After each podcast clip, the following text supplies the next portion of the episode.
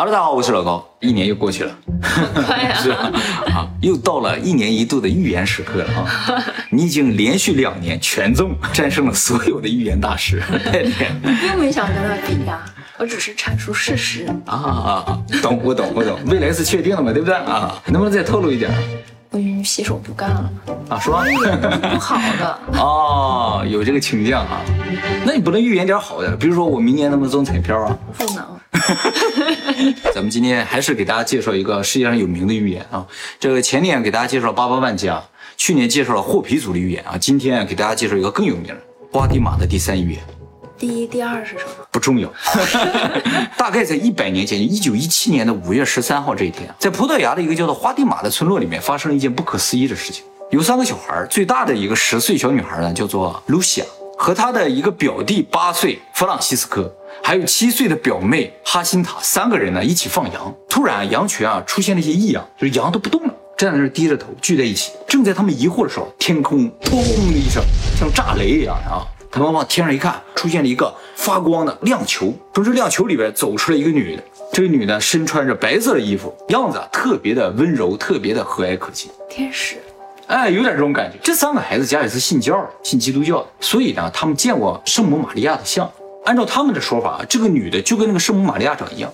这三个小孩当时就吓得不敢说话，不敢动，站在原地啊。这个女的慢慢走了过来，用非常温和的语气跟他们说：“不要害怕，我从天上来。”当时使用的呢是葡萄牙语。然后这个女说：“啊，你们三个人，以后半年每个月的十三号都要到这个地方来，而且从今天开始，你们要每天读这个叫玫瑰经。玫瑰经啊，就是信奉玛利亚的那个经文，为世界祈祷和平。”以终止现在的战争。一九一七年的时候，正是第一次世界大战的时候。说完这话呢，这个女的就消失了。这个女人消失之后呢，羊群也恢复了正常。他三个就特别的兴奋，就说：“哎呀，今天是遇到大事儿，见到神了啊！”然后他三个就约定说：“这个事儿就是咱三个的秘密，谁也不要告诉。以后每个月十三号，咱都到这儿来，来见圣母玛利亚啊。”结果回家之后，这个最小的七岁的哈辛塔直接就告诉他爸他妈了，说：“我今天看到天使了。”这种事情对于一个宗教家庭来说是一个大事儿啊，对谁来说也是个大事儿啊。对于不信教的话，可能就会觉得小孩瞎说了，是吧？于是这个小女孩的父母就领着她去找了露西亚，露西亚也承认，确实他们三个今天就看到了圣母。但是啊，最小的小女孩说：“我看到了天使。”哦，就是他们这个描述是不一致的。后来三个人都问了一下，说：“啊，这个女人确实没有说她是圣母，只是他们自己觉得有点像圣母。有人认为是圣母，有人认为是天使。”在宗教国家里认为啊，像神啊、圣母啊、天使出现在世人面前啊，就属于意义非凡了。他们通常只出现在圣人面前，所以这些小孩子的父母就特别怀疑他们说的话，觉得他们在撒谎。他们不理解为什么天使或者圣母会出现在他们的孩子身边。他们其实没有觉得这是一种荣耀，而觉得是一种恐惧的事情。因为你说出去的话，别人不会相信的，只会觉得你在撒谎。但是啊，很快这个事情就传出去。那么就这样半信半疑的过了一个月，到了六月十三号，同一时间，这三个小孩又跑到那个地方去见圣母去了。这个小孩的父母还有亲戚，还有一些听说这个事儿啊，就一起去了。总共去了大概五十来个人。这次呢，三个小孩又见到圣母，但是周围的五十多个人没有看见。哦，他们看不见。他们看不见，他们只看到三个小孩跟空气在说话。哦。不过呢，有一些人说他们感觉到了一些挺奇怪的感觉。这三个小孩啊，在这一次见面的时候就跟圣母说：“说我希望和你到天上去，能带我们去天上？”圣母说：“你的弟弟和妹妹啊，就是你两个小的，我很快就会带他们去天上。而你呀，说露西亚，你要留下来。”说完之后，这个露西亚就特别不开心。嗯，这个圣母就又消失，每次就说了几句话，时间也不长，然后就消失。那么第三次，也就是七月十三号这一次就特别重要，因为这一次呢，就涉及到我刚才要说的花地玛的第三预言。这次会面的时候啊，圣母啊为三个小孩展示了一些场面，就是手一挥，哎，前面就是像显示器一样，就给他们展示啊。这场面啊是一些战争的场面、爆炸的场面、尸横遍野的场面。展示完这个场景之后呢，圣母跟这三个小孩说：“你告诉人们，如果人类还不反思的话，比现在的战争更为严重的战争还会爆发，而且你们刚才看到这些场景将成为现实。”这不是难为孩子。其实最一开始，这小孩就问这个圣母：“你为什么会出现在我面前？”这圣母就说了：“你们将会成为我的信使，可是小孩跟别人说话也不信呀。对对对，直接告诉神父多好呀。对对对，其实，在这个过程中，小孩有问圣母说：“你能不能展示一下，就给周围的人看看，让证明我们说的是真的？”他说：“我不能出现在他面前，因为我并不相信人类。”那么说完了这个之后呢，这个圣母啊，又给这个露西亚单独展示了一段，这个就是第三预言。其实前面那些场景属于前两个预言，而最后单独展示这个部分呢，是第三预言。展示完了，露西亚也看到了。圣母跟露西亚单独说：“说你呀，刚才看到这个场景，不要告诉任何人，直到有一天我告诉你可以告诉别人，才可以告诉别人。”后来这个事情越传越广，每个月的十三号都聚集大量人来看，甚至惊动了当地政府和罗马教廷。这个是有记载的啊，有记载的，何止有记载啊！你一会儿听我讲啊，政府还有罗马教廷都派了人到他家去了。那么听完这三个小孩的描述之后啊，政府也好，罗马教廷派去的主教也好，都不相信这三个小孩说的是真。但是这三个人说的就是一致，没法证明。甚至这三个小孩的父母也不相信他们说的是真。所以这三个孩子实质上受到了超大的社会压力。是呀，啊，你这样人家的罗马教廷都没有办法办下去。对呀，后来政府就把这三个小孩给抓了，还审讯了。通过各种方式审讯，有时候弄点好吃的给他啊，让他尝尝什么的之类，完问问实情，都分开审讯了。不管怎么审，这三个说的完全一致，而且就坚称自己一定是看到，没有撒谎。那么审讯也没有什么结果的话，政府也只好放人。但是他们想了一招，就是正好快到八月十三号了，哎，就是第四次要见面，政府呢就把他们一直关着，关到了十三号之后才把他放了。这样的话，他们就见不到圣母了嘛。事实上，他们也确实少见了一次。结果九月十三号的时候，就来了三万多人来看。就看这三个小孩跟空气说话。最后一次，十月十三号的时候，也就是最盛大的一次，总共来了七万人。这个七万人的数字不是瞎说的啊，因为当时聚集的七万人，包括社会上的各界的人也好，还有包括各个新闻报社的记者、摄影师、政府人员、教廷派来的人都去看，不少人拍了照片。那么也就在这七万人的见证之下，发生了一件奇迹。十月十三号这一天，从早上开始就乌云密布，下了大雨。到了中午要见玛利亚的那个时刻，乌云散去了，天晴了。天晴了之后呢，玛利亚就出现在三个孩子面前，剩下七万人都看不到。这个时候，玛利亚跟三个小孩说：“我现在说的话，你们直接传达给周围的人。我是圣母玛利亚。”完，这小孩就开始传达了：“我是圣母玛利亚，请在这个地方，就是圣母玛利亚出现的这个地方，建造大教堂。”每天诵唱玫瑰经，为世人祈祷和平，不要让神担负更多的苦难。你们的战争很快就会结束。最后一句，看太阳。传达完之后，所有人一抬头看太阳，这个太阳正在闪烁，而且在抖动。有人说在旋转，发出五颜六色的光。当所有人正在看着这个太阳，觉得哎呀，这个太阳怎么了的时候，这个太阳突然间砸向人群呢，很快的速度靠近他们，发出炙热的光线啊。这些人啊，就觉得这都马上就要撞上的时候，这东西哗又回去了，然后一切就恢复正常。这时候圣母也消失了。第二天，葡萄牙的各大报纸都头版头条看到了这个事情，都是描述这么一个太阳突然间落下来又回去了。完，有的地方说在闪烁，有的地方说在跳动，发出五颜六色的光，有有一点像变很低级的魔术。就哎，你看那老师，有点这个感觉是吧？啊，但是这是七万人面前变的这么个大型魔术。哦，对他们看不到玛利亚是吧？对对，就这个太阳的变化是他们能看到的。啊，他们说看太阳，这个太阳就开始闪了，这所有人就惊叹了，你知道？当时就有好多人直接就跪下了，嗯，就是看到神迹了，你知道？有很多科学家啊也看到了这个情况，说这可能是由于大气的空气折射或产生的一种自然现象。但是他们不理解为什么这三个小孩可以精准预测这种神奇的自然现象。这个事情，自然现象也是神控制啊？啊，对啊，也是啊。这个事情以以前从来没有出现过，人没有见过太阳这个样子。但是这三个小孩精准预测，就说在十三号这天说看太阳，大家一看太阳就那样。罗马教廷对这个事情是个什么态度呢？是这样的啊，他们啊不承认出现在个人面前的这种神迹。就是要出现，你应该出现在大众面前，所有人都看得到才行。啊，这不是七万人吗？啊，对对对，但是玛利亚没人看得到啊。罗马教廷不主张承认这个事情，就是说他们也无法证明这个事情确实存在，就是说看到圣母玛利亚这个事情确实存在，但是他们承认超自然现象发生。他们这么权威，他们联系不上神吗？哎，这就是罗马教廷觉得非常不好的一个事情，这样。就为什么联系了你们三个，对呀、对不对？有这么多牛人在，很没有面子。对对对。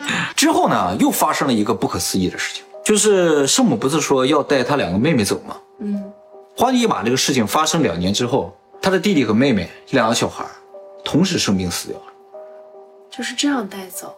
啊。嗯，而这个唯一存活的露西亚，活到了九十七岁，在二零零五年才过世。那么在他的弟弟妹妹死之后，世界上知道圣母玛利亚这段景象或者这个情况的人，实质上只有露西亚一个人。好，那么根据整个事件描述下来啊，这个事情里边总共有三个预言。第一个预言呢，就是第一次世界大战将会结束，因为圣母说了嘛，你们每天只要诵唱玫瑰经的话，战争很快就会结束。确实，在一九一七年这个花地玛事件发生之后，第二年第一次世界大战就结束，也就是说第一个预言中了。第二个预言呢，就是如果人类还不反省的话，将会在罗马主教庇护十一世的任期内发生更严重的战争，而且作为预兆，天空中会出现可怕的光。果然呢，在罗马主教庇护十一世的任期内，发生了第二次世界大战，并且作为第二次世界大战开始的一个标志性战争，一九三九年德国入侵波兰的时候，整个北欧发生了非常罕见的极光，也就是说，这个预兆也准了。这个极光的事件呢，作为一个罕见的天气现象，被当时美国的《纽约时报》报道。关键的就是第三个预言，既然两个都中了，第三个中的可能性也很大。不过呢，只有露西亚一个人知道内容。很多人去问他，他说：“玛利亚不让我说，我就不能说。那告诉他干什么呀？需要他说的时候，玛利亚就会再次出现，告诉他你可以说了。”果然呢，在一九六零年的时候，圣母玛利亚再次出现，告诉说你可以说了，但是只能告诉教皇。这次是可以告诉教哦皇。，对对对。于是，在一九六零年的时候，露西亚写了一个纸条，把第三个预言的内容传达给了罗马教皇。据说当时罗马教皇看到了纸条的内容，直接就昏倒了，于是宣布第三个预言永世不得公开。由于罗马教皇的这个激烈的反应嘛，嗯，就更加引起大家的猜测，说第三个预言究竟讲了什么，能够让教皇看了之后吓成这个样子。当时罗马教皇呢叫圣诺旺二十三世，七十九岁了，可能也因为身体不太好吧，所以晕倒。这位教皇是罗马历代教皇中影响力最大的一位，特别德高望重的一个人。后来在一九八一年五月二号又发生了一件非常重要的事情，跟这个预言有关啊，就是这一天呢，有一架飞机从德国飞往英国，在飞机临降落的时候，飞机上有个五十五岁的澳大利亚籍乘客劫持了飞机，要求飞机呢改飞法国。飞机在飞到了法国的勒图凯机场之后啊，劫匪呢从机长的窗户啊丢出一份声明，总共九页，里面的主要内容就是要求梵蒂冈的罗马教主立刻公开花蒂玛第三预言的内容。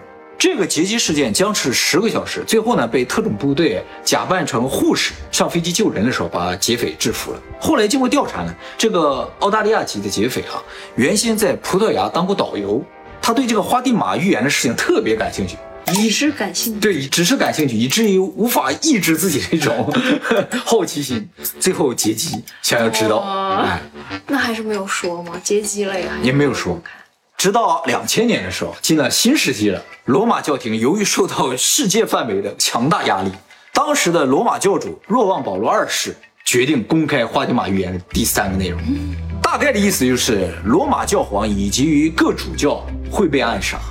哦，哎，事实上呢，在一九八一年的时候，也就是劫机事件发生的十天后的五月十三号，正好也是花地玛那三个孩子第一次见到圣母玛利亚的日期。哦罗马教皇，也就是说两千年宣布公开的那个教皇，他在梵蒂冈的圣保罗广场上发表演讲的时候，被一个来自土耳其的刺客开枪击中，中了两枪，都非常幸运地躲过了要害，没有生命的危险。哎，也就是说，他的第三个预言也中了，罗马教皇遇刺。还是昏倒的那个教皇吗？不是昏倒那个，但是他这个预言里并没有提到哪个教皇会遇刺，所以有可能是那个教皇提了啊，有可能遇刺自己一下就受不了昏倒，哎，结果呢是后来的教皇遇刺了啊，那这个预言就算过去了，以后的教皇就不会遇刺了。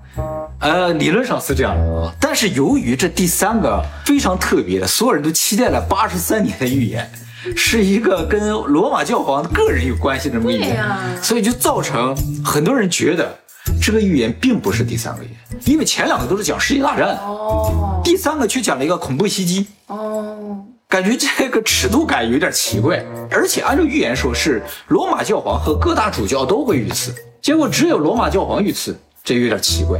所以很多人相信，要么就是没说真话，要么就是只公开了一部分，有隐藏的内容了啊。最重要的是，两千年公开的时候嘛，九十二岁高龄的露西亚说：“这不是我给教皇的第三预言。”他说完这话之后，教皇非常的尴尬，于是亲自找露西亚去谈了一谈，两个人最后达成了和解。为什么不等露西亚升天之后再公开这个预言？就是迫于压力呗，进入新世纪了嘛啊。而露西亚在两千零五年离世，他到死呢都没有透露第三个预言究竟是什么。不过呢，在他临死的时候呢，他对他身边的人说了一句话。这个是在后来的采访中得知的啊。他说啊，地球将会被一个跳动的太阳烧毁。他说了这么一句话之后死掉。很多人觉得啊，这个尺度感，像地球毁灭这种尺度感，应该和第三个预言差不多。但是还是想知道更详细一点内容，是吧？哎，那那天那个七万人看到那个跳动的太阳，嗯，是不是一个预兆？到时候可能会是这样的太阳？对，应该是这样一种感觉吧。这个跳动的太阳究竟是太阳，还是？感觉有点像个 UFO 或者是个什么东西发光体吧。当时摄影技术不是很好的，那个照相机吧能拍到人已经不错了，就更不要说去拍到发光体。那个时候不明飞行物很多。但是在一九一七年的时候，那时候根本就没有 UFO 啊，或者是外星人啊，或者是飞碟这种说法，所以所有人都说是一个跳动的太阳，这就很合理。其实整个事件里面最大的一个谜团就是这七万人看到的这个异象，还有这三个小孩如何知道这个异象会发生。其实，关于圣母玛利亚的这种意象，在世界各地都有发生，就是经常会有圣母玛利亚流泪的这种。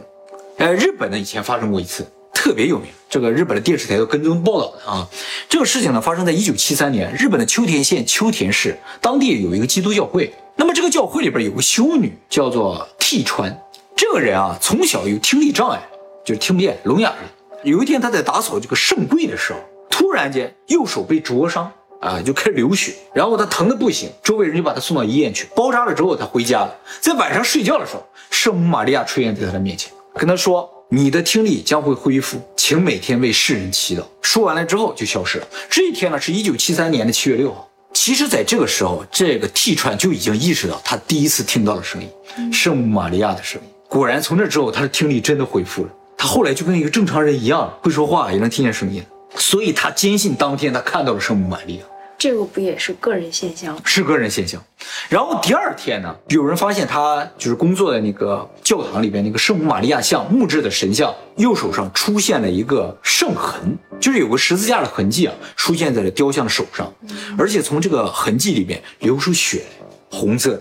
从那天开始，这个圣母玛利亚像就总出汗啊，它是木头的嘛，就从木头里往外渗水一样，甚至呢开始流泪。流泪是非常明显的，真的是从眼睛里往下这么流的。从一九七三年开始流泪，一直流到了一九八一年，总共流了一百零一次，每一次都有精准记录哪一天哪一点哪一分开始流的。所以这一百零一次都有精准的记录，有电视台去采访，也有看到，有拍到，从眼睛往外流泪。是因为这个雕像的材质决定的吗？木质的，以前从来没有发生过。而且一九八一年九月十二号早上八点四十四分是最后一次流泪，从那之后就再也没有流过泪。